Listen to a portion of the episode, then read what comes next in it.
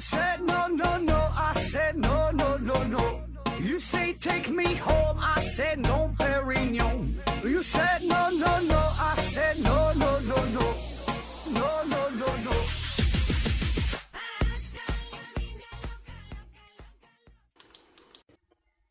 拼命探索，不计后果。欢迎您收听《思考盒子》，本节目由喜马拉雅平台独家播出。呃，还是提醒大家伙儿啊，没事儿呢多留言，嗯、点赞啊，打赏不用哈，然后转发，反正就是就留言越多越好，这个这也不费劲儿，对吧？你就一句话分好几好几句话来说，可以呢激活平台的算法，把咱们的节目啊往上冲一冲，哎，增加点曝光量，这个也是对咱们一个最大的支持。然后听单人节目不过瘾的话呢，现在呢咱也有双人的节目，双个人节目还不过瘾的话呢，咱现在还有三个人的节目啊，总有一款呢能够满足您各位的这个口味啊。好了，下面开始回答听友的问题啊。第一个问题，六六六局外人啊提问说，请问何总，节目是越来越多元了，呃，你有考虑转行当心理咨询师，解决各种奇怪的问题吗？下边驴打滚金融科技回复说，你是不是被广告洗脑了？啊，说咱在这个平台上，一打开节目就有人说嘛，什么心理咨询师存在多少多少缺口啊，在家这个呃学了之后，然后然后怎么也能赚钱啊？嗯、对于心理咨询师这个行业吧啊，我我个人并不喜欢啊，就是就我我不喜欢这个行业，就是我个人观点，因为啥呢？这个心理咨询师这个行业它比较特殊，你每天要面对的那些人吧，他心里边他多多少少会有一些异样，对吧？他心里没病，他也不会找你来看病啊。当然，这个算不上病嘛，可能就是说有一些呃心理波动啊，或者有一些想不开的事儿，哎，不太开心的事儿啊，也都会找心理咨询师聊一聊、唠一唠，哎，可能说一说就好了。所以呢，作为一个职业来说，那你天天面对的人，嗯，起码来说就是就是心理不是特别健康的，对吧？那久而久之呢，就会对自己的身心健康带来一些负面的影响啊。所以我觉得，反正我个人来说呢是不太喜欢啊。而且呢，它这里边还有一个事儿哈，我给你分析一下，就关于赚钱的事儿。呃，这个心理咨询师确实有很大的缺口啊，也很容易赚。呃，咱说哈，就是你能正经考了一个证，对吧？然后说的通过这个行业也是比较容易赚钱的啊，这确实是，确实是可以的啊。可问题是呢，心理咨询师这个行业它是一对一，就是每个人他的心理问题、心理状况是不一样的。你就跟他一对一，再怎么聊，一个小时能给你多少钱？三头五百的，对吧？千八百的，这到头了。对吧？还能给你多少钱？你说你你你就想，如果你心里有问题的话，你想去咨询别人的话，你愿意掏多少钱呢？就跟你聊一个小时，解决一些问题，对吧？也就是咱说几百块钱，是吧？嗯，一千块钱我感觉到头了，对吧？再多可能三千五千的也有啊，但是你得到一定级别的，呃，这个世界级的什么心理咨询大师可能会有这个价，对吧？所以呢，这个钱很有限。但是呢，做主播这就不一样了，主播做节目这啥一对多。一对多，受众群体很广。你做这一期节目的话，同时同一时间可以有呃一个人、一百个人、一千个人、一万个人，你节目做好，十万个人一起听你节目，这也是有可能的。所以呢，就理论上来说呢，这个变现渠道啊，这机会呢是无限的，对吧？就一你你你讲这个节目呢，一期有一人给你拿一块钱的话，你这节目一万播放量，那就是一万块钱。而且说啥呢？你咨询之后，这个节目播出之后，你不用再管了，啊，就税后收入。我节目一放这会儿，以后别人有人听，可能还会有收入。你心心理咨询师不一样了，一锤子买卖。你干活才有钱，你不干活就没有钱。这钱再怎么多，就是一把是一把的，对吧？你再也不干活，以后你你说你咨询的这个东西，可能别人也会听一听，但是呢，针对性不强。所以呢，这个是心理咨询师和主播的一个主要的一个不同点啊，也是。呃，对于说就是你想挣钱的话吧，啊，这也是一个需要考虑的一个重点。你是一对一还是一对多，对吧？所以呢，这种一对一的这种收入，它一定是有瓶颈的啊。包括说医生也好，律师也好，看似很风光的职业，它也会有到达一个极限、一个瓶颈。你做手术再怎么牛逼，再怎么厉害，你同一时间只能给一个人去做手术，你不可能同时给两个人、给一百人做手术，对吧？所以呢，这时候不管再怎么多，它是有极限的啊。那主播这就不一样，这是一对多啊。然后呢，还有一点啊，这个就这个就是我个人不能接受的，就是我不太喜欢啥呢？呃，跟别人聊天啊。有人有人可能会说，怎么作为主播不爱跟别人聊天？你这不一直在跟别人聊天吗？呃，我这种它不算聊天啊，我这种是啥呢？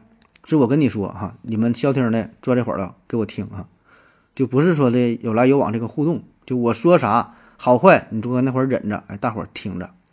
但是呢，心理咨询师不一样，这是一个实时的互动，啊，有问有答，我说一句，他说一句，对吧？这边问一句，那边回答一句。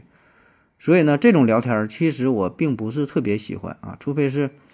那就是好朋友，这另说啊，就是，呃，叫什么志同道合，对吧？就找到脾气秉性相对的朋友啊，这个这个就还好啊。或者是说听友当中有也有人就聊的，就是比较对胃口的啊，这个当然是坐在一起喝点小酒唠一唠挺开心。但是呢，这种朋友是可遇不可求的啊，而且说他保证是少数，就是十个里可能会有一个，那就算不错了。但是你面对的。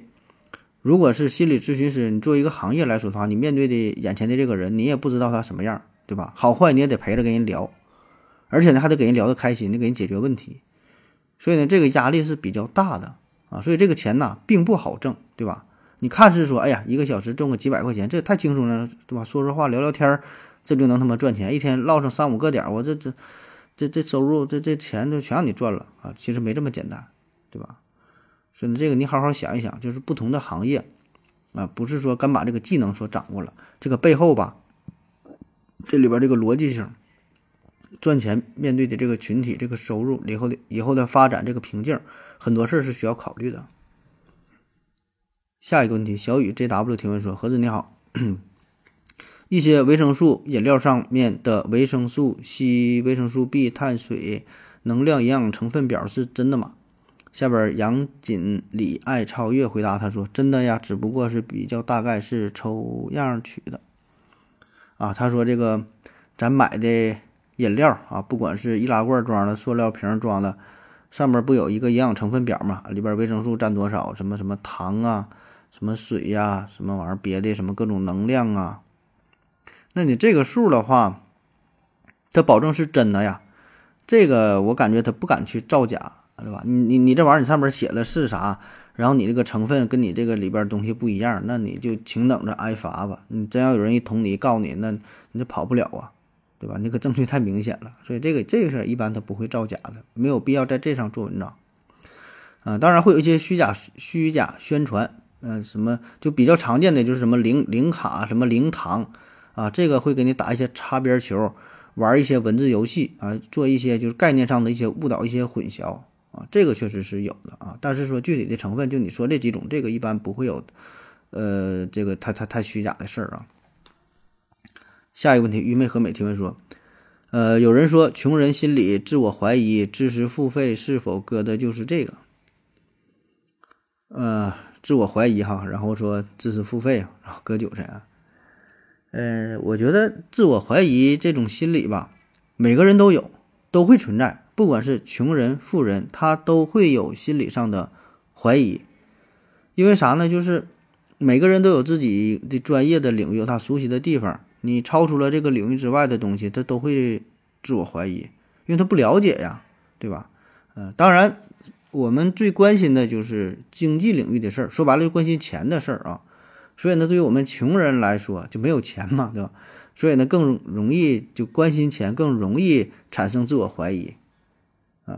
实际上呢，并不是这样，对吧？就是穷人、富人也都有，富人有的富人他怀疑怀疑人生的时候啊，对吧？这里会有啊。当然，这里咱就着重讨讨论说这个穷人的事儿啊。咱说就是穷人，那穷人没有钱啊，自我怀疑，然后被割了韭菜，对吧？知识付费嘛，这现在可能稍微差一点了吧？那头一两年对这个事儿的讨论是特别特别多，对吧？以这个逻辑思维哈，以这个罗振宇为代表的吧，呃，扛起了知识付费的大旗啊。但是他做的确实很成功啊，可以说是利用，呃，制造焦虑啊，贩卖焦虑啊，还有你说的自我怀疑啊，哎，等等吧，这种这种心理，呃，完成了知识付费这个任务的吧？这个很难呐，大伙都在研究这个事儿，但是确实很难。呃，罗振宇这做做的算是挺成功的了啊。当然这里边很多都是心理学上的问题啊，咱之前说过有这七宗罪嘛，对吧？你想做商业，你想做互联网，你想做销售，你把这个七宗罪给研究明白了，哎，利用其中这些人性的弱点的地方，是吧？你的焦虑、你的无知、你的贪婪、你的懒惰，呃，还有这个色情啊，对吧？对于美食啊，就这等等嘛，对这些的贪欲，那如果把这个利用好了，自然呢，嗯，消费者就愿意拿钱啊。当然，这里边知识这一块呢还比较特殊，对吧？知识确实也有一些好的知识，就是说贩卖的知识这里边有好的知识，啊，有人确实就是对知识比较渴望。就想学习某项知识、某个技能，对真理的追求等等，确实有啊。这些呢，也是知识付费的一个原因啊。所以说，你说这个这个自我怀疑这一块呢，确实啊，可能会让你导致了这个知识付费，但它不是唯一的原因，也不是最重要的原因，它只是其中一个。下一个问题，约定的幸福提问说：何子哥你好，我来问一个无聊的问题啊，到底是应该先吃早饭再刷牙，还是先刷牙再再再吃早饭啊？这还真不算无聊的问题啊，这个算是一个挺正经、挺严肃的问题，也是咱们很关心但一直就没太整明白的问题。那如果从专业的医疗健康卫生的角度来说，呃，应该是先吃早饭再刷牙，效果会更好一些啊。道理很简单，因为你你刷完牙再吃早餐的话，那你就口腔牙齿不就被二次污染了吗？对吧？一些食物的残渣又留在牙齿上，对吧？所以你那牙不就相当于白刷了吗？啊？所以当然是先吃饭再刷牙更好一些，能让口口腔呢保持清洁，呃，整体的这个效果就是一天口气清新，对吧？这个效果是最好啊，呃，但是没有办法哈，很难做到。我感觉这我没有调查哈，也没查到数据，但是我个人感觉来说，好像我接触到的人朋友啥的，咱好像都是先刷牙再吃早饭啊，这可能也是跟咱从小养成的习惯有关。咱都咱都说早晨起来干啥对吧？刷牙洗脸。啊，或者说洗脸刷牙，然后吃早饭，都是这个程序。而且呢，很多时候你也没有办法。呃，我想咱很多人工作之后，你这吃饭吧，有的也不是在家里边吃，对吧？去外边吃个早点，吃个早点，豆腐脑，对吧？喝碗粥，或者是有的去单位里边，哎，吃一口，或者是有的挤地挤地铁的时候，买个手抓饼，吃个面包，对付一口。所以呢，你看这些，他你你必须得是先刷牙才能去吃这些东西，没有时间呢。你不可能说吃完饭你带着牙膏牙刷去你单位里你再刷牙，也不现实啊。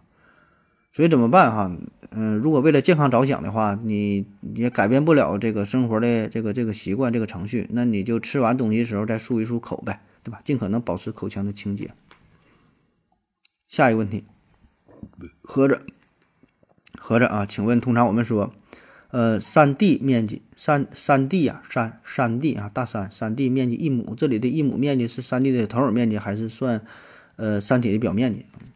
啊，这也挺专业的问题啊。呃，就是说山嘛，它是斜的，所以呢，如果是说山地的表面积就是这个斜面的面积，那么这如果说是投影面积呢，就是从上往下垂直，相当于光照射垂直的这个面积，它俩不是一边大的，对吧？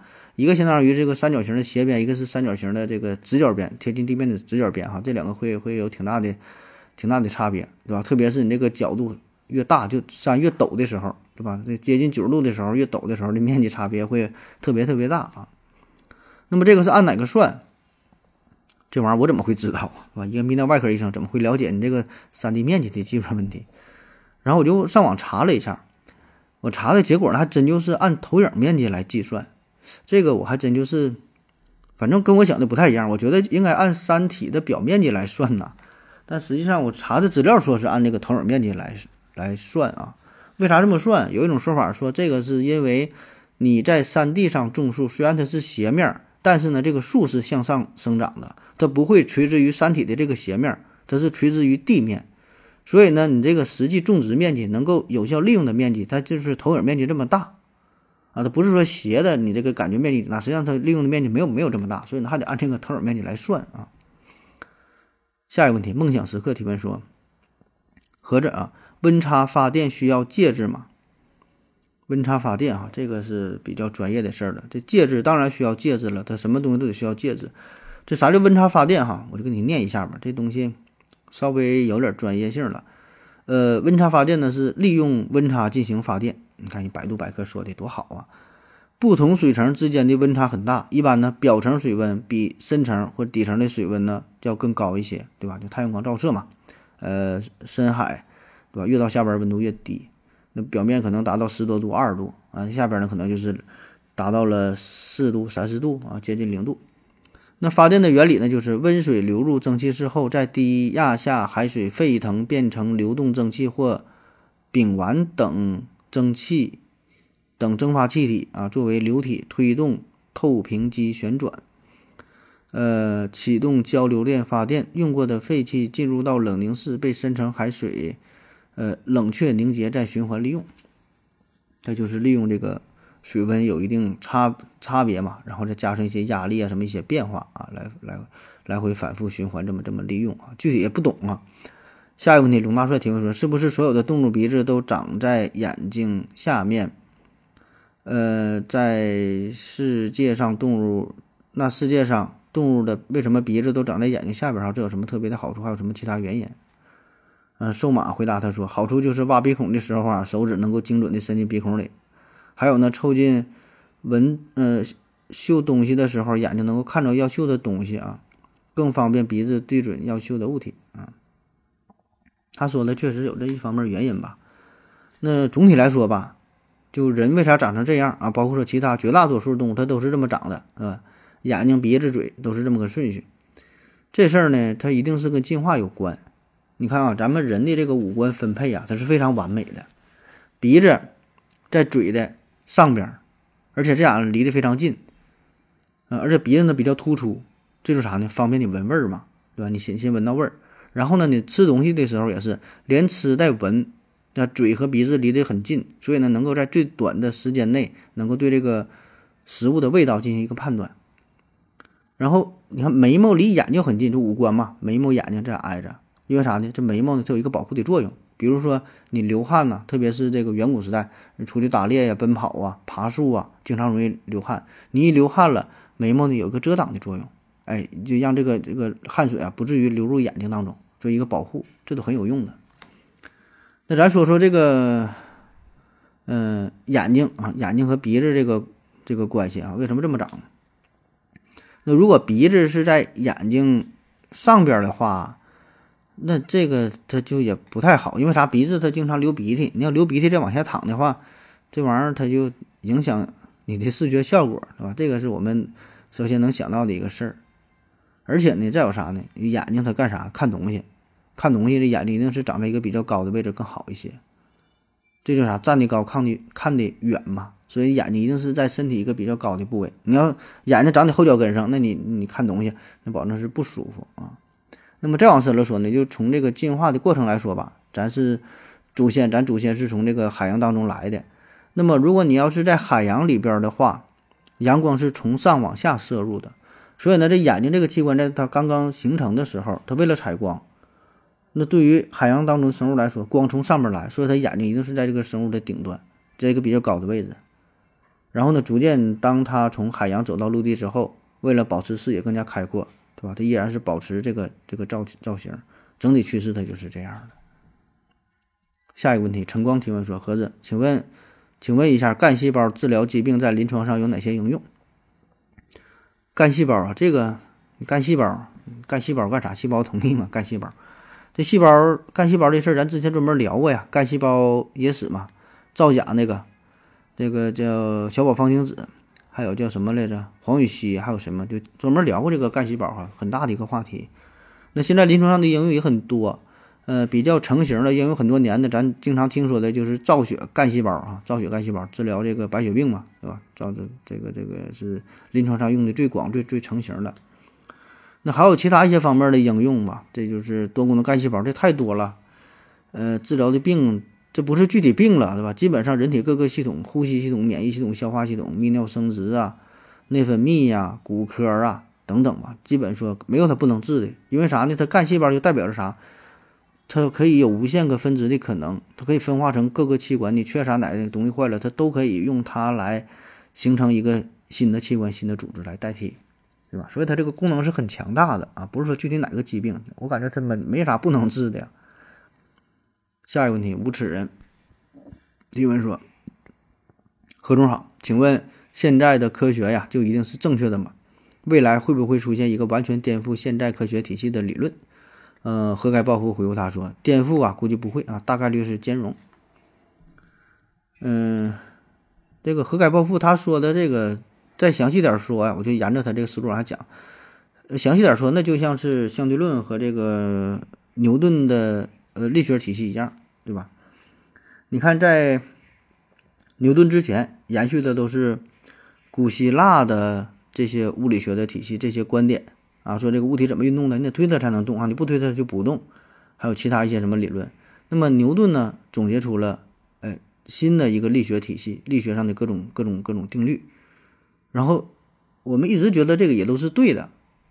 那经历了很多年呢，确实平时日常生活当中应用呢，也确实如此，也很好用，直到现在也很好用。那你说这个对不对呢？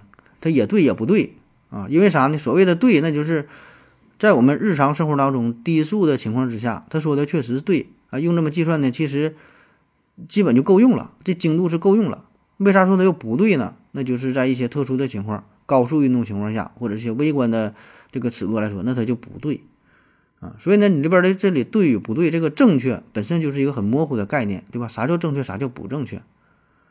啊，所以呢，刚才何盖报复他说回复也说嘛，这个大概率是兼容。那啥叫兼容？那这个牛顿的力学体系，它这个适用的，可能只是在一个低数的情况下，那么在于高数情况之下，对吧？这就得用相对论解释了。当然不是说相对论就比这个呃相对论是对的，说这个牛顿力学就是错的啊，这就是一个兼容，是吧？它是低数情况下的一些特殊的情况。更严谨的话，那就用到这个相对论的这个这个理念啊，这个系统用它呢进行计算，所以呢这就叫兼容啊。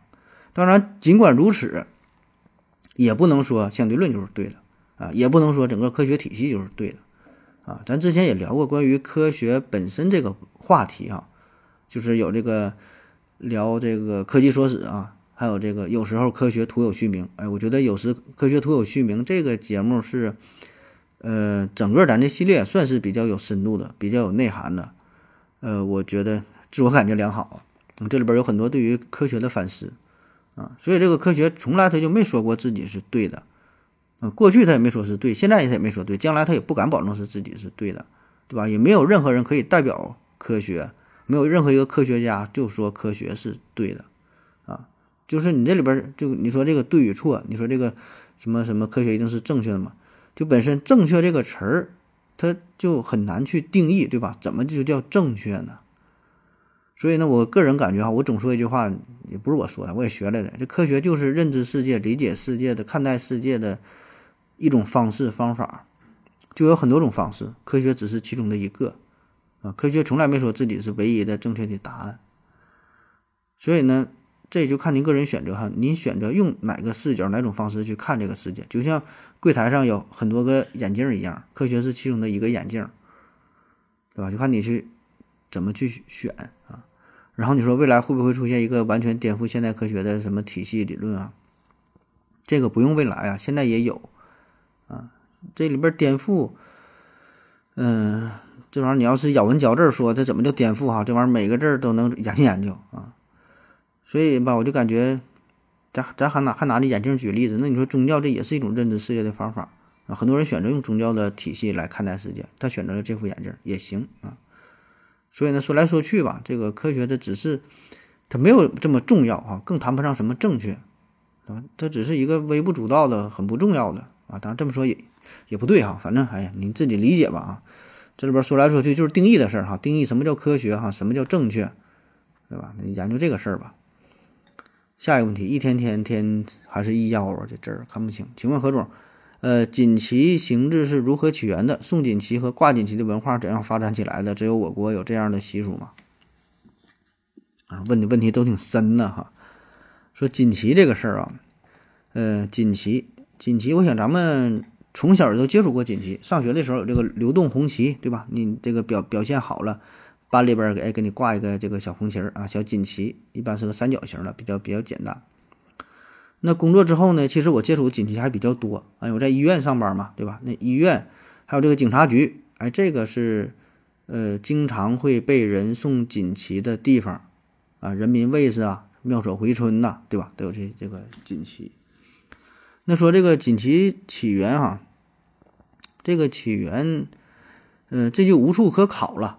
但是呢，如果说你能能够找到的啊，跟这个锦旗相关的历史吧，我查了一下，这个如果说中国的这个锦旗呢，真是非常非常早。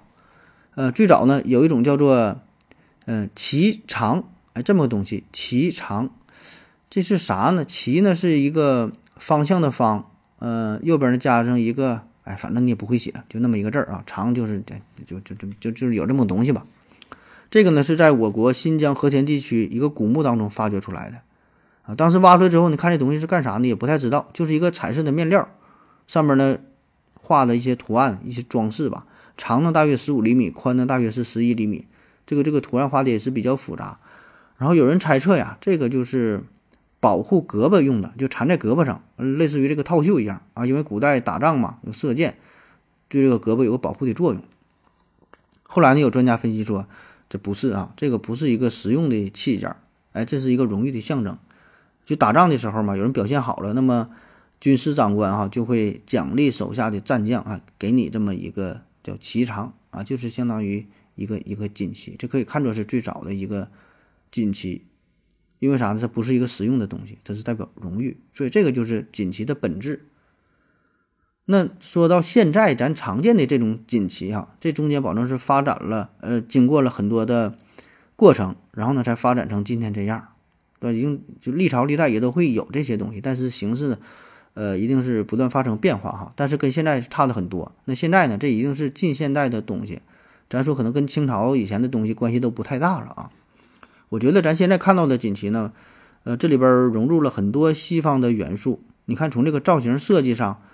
这个我觉得跟咱中国传统的审美啊会有一些差别，就这个造型，我个人感觉呢，有点更像西方的、欧洲的那种那种叫盾徽的造型，盾徽，哎，就是中世纪时代呀，欧洲的什么骑士啊，哎，盾徽的这个形象，我觉得是从这上边，呃，吸取了一些的元素啊。当然，这个色彩上还是我们传统的红色和黄色为主啊，所以这是一个综合的。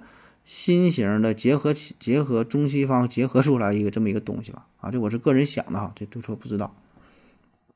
下一个问题，小雨提问说，嗯，是不是有一部分人找对象，女方不自觉的找和自己父亲相似性格的男人，而男生呢不自觉的找和自己母亲性格相似的女性啊？请问这种情况有什么原因？是什么原因造成的？嗯，往细一点回答他说，有一部分人不是这样，所以这个问题没有意义啊。呃，下边吕布。济南分部也是，呃，济南支部回答也是，据我观察不是这样。呃，你这问题吧，咋说呢？就是描述了一种情况，这种情况呢，保证是有，但是呢，是否有代表性，是否是占绝大多数，这个呢不好说啊。确实会有一些人，不管是男性女性，对吧？会按照自己这个父母的一个标准，这种性格来去找自己的这个伴侣。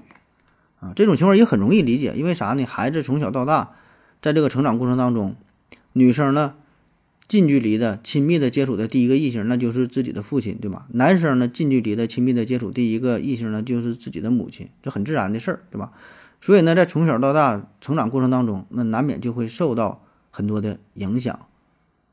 所以呢，他当他就长大之后，在寻找异性朋友、寻找伴侣的时候，就会。或多或少的以自己的父母作为参考啊，当然这个情况是有的吧，也有人不会不是这么做，所以呢这么分析确实没有什么意义，对吧？你参考就参考，不参考也就不参考了。嗯，下一个问题，出走吧。科学提问说，何总，我想问一下，分娩疼痛等级是十级这个说法是科学的吗？呃，测定过程是怎么样啊？另外，分娩过程当中体内分泌的多巴胺、肾上腺素来抑制疼痛，同时产妇对于产生的恐惧及心理作用又会放大疼痛，这些变量也被考虑进来了嘛？关于关于疼痛划分的这个问题啊，疼痛的等级，呃，在医学上吧，对于疼痛等级的划分呢，这有不同的标准，呃，不同的方法。嗯，WTO 这个世界卫生组织。常用的说疼痛的划分呢是划为五个程度啊，零、一、二、三、四。零呢是最轻的，就没感觉到疼痛；四呢是最痛的啊。然后呢也有说像这种呃十个等级的划分，还有十二个等级的划分呐，还有用这个笑脸儿的评判呐啊，因为这比较简单嘛，就画这几个脸儿，从微笑、面无表情，哎，到这个龇牙咧嘴，到最后就是痛苦不堪，就是画用这个用这个脸部的这个形象的这个这个符号吧，让让去选。就比如说对于小孩来说，他也不知道什么是疼对吧？他说你现在什么样？你感觉是什么样啊？所以有很多不同的划分方式啊。当然这里边呢，就网上流传的这些吧，它有一些并不是科学上的划分啊，有一些只是网友的划分。嗯，但是不不管用哪种划分方式来说，确实分娩的疼痛，这个确实是很疼很疼啊，这是排得上号的，甚至说是顶级的疼痛。呃，我感觉之前哎也是做过一期节目，就聊这个疼痛哈，说这个蛋疼和分娩哪个更疼？哎，没事呢，也可以回听一下啊，就专门聊了疼痛这个话题啊。嗯，那咱说疼痛这事儿吧，它确实挺难去客观评判。啊，因为本身疼痛感觉它就是一个主观因素很强的事儿，每个人的体验一定是不一样的，没法进行一个客观公正的对比，对吧？然后咱说分娩过程当中，你说这个什么分泌多巴胺、肾上腺素这事儿啊，这是另外一个话题啊。这个分泌这些东西，这我真还没听说啊。而且就算是分泌的话，多巴胺、肾上腺素这个跟疼痛好像关系。也不太大哈，这我真不太懂啊。这个时候泌尿泌尿科大夫，你说问我这妇产科的事儿啊，这反正我是没太听说。最后一个问题啊，悲伤小何最近悲伤小何挺火呀哈，经常问。他说：“请问盒子，关于无的思想都有哪些？嗯，其是否源于佛教？关于无，无就是没有啊，无的思想。”哎，当然不能翻译成没有啊！这个“无”这个概念，这个思想很复杂，就是为了便于大家理解，他说的“无”就是这个字儿啊。无这个思想，无这个思想，这个思想的起源呢很复杂。呃，你说佛教当中，佛教当中当然有无的思想了，也是很重要的一块啊。关于生死啊、红尘呐，对吧？说这些呢都是虚无的啊，都虚幻的，都是假的，对吧？梦幻泡影一般。嗯，当然这事儿非常深，对吧？三言两语咱也很难说清楚。嗯，总之吧，就是佛教当中确实是，呃，无的对无的思想这个讨论呢是很深的啊。而且呢，即使这佛教本身来说，他对无的理解他也不一样。